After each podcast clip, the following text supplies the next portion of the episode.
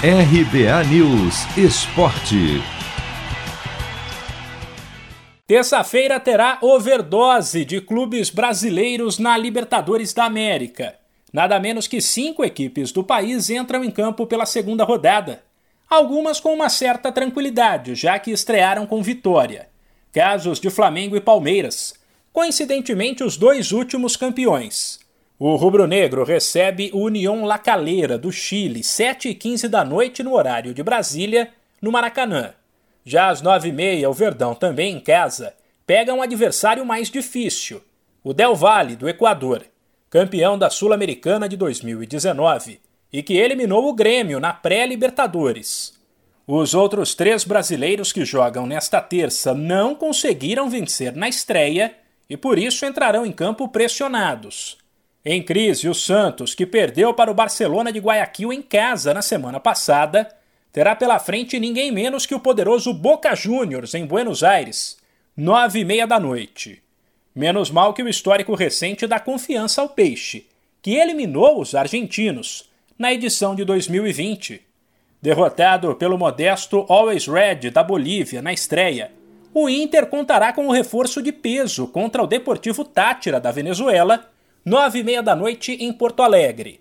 De volta após uma década na Europa, o recém-contratado Tyson foi relacionado e pode reestrear pelo clube que o revelou. Notícia que animou o meio-campista Edenilson. Cara que, que dispensa comentários e apresentações, né?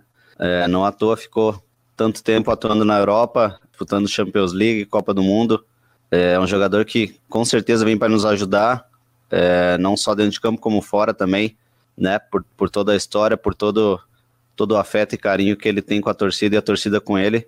É, o próprio clube, né? Digamos que ele é que ele é um filho do filho do clube, então eu tenho certeza que ele vai vai nos ajudar muito.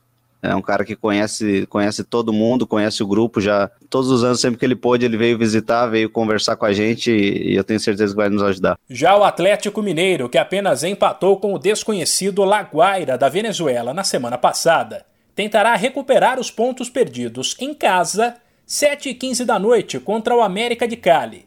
Para isso, precisa superar uma crise interna entre o técnico Cuca e o atacante Hulk, que no fim de semana reclamou da falta de oportunidades. Para tentar acalmar as coisas antes do jogo, o zagueiro Igor Rabelo veio a público na véspera e garantiu que a situação foi resolvida. Uma entrevista pós-jogo ali, né, no calor do jogo, da emoção ali do jogo. É, talvez o, o Hulk tenha se expressado mal ali na hora, mas ele já até se explicou, né, já falou no próprio Instagram dele, já se explicou na situação que não tem nada contra o Cuca, que a gente, a gente tem uma família aqui dentro, então é, já está resolvido. Isso aí é um capítulo já, que já passou. São duas pessoas maravilhosas. Tá tudo certo entre a gente. Né? Essa família está unida aí para a gente buscar grandes coisas. Ainda sobre os brasileiros na Libertadores, o Fluminense entra em campo na quarta contra o Santa Fé, enquanto na quinta-feira o São Paulo encara o Rentistas. Se você quer começar a investir de um jeito fácil e sem riscos, faça uma poupança no Sicredi. As pequenas economias do seu dia a dia vão se transformar na segurança do presente e do futuro. Separe um valor todos os meses e invista em você. Poupe com o Sicredi, pois gente que coopera cresce. De São Paulo, Humberto Ferretti.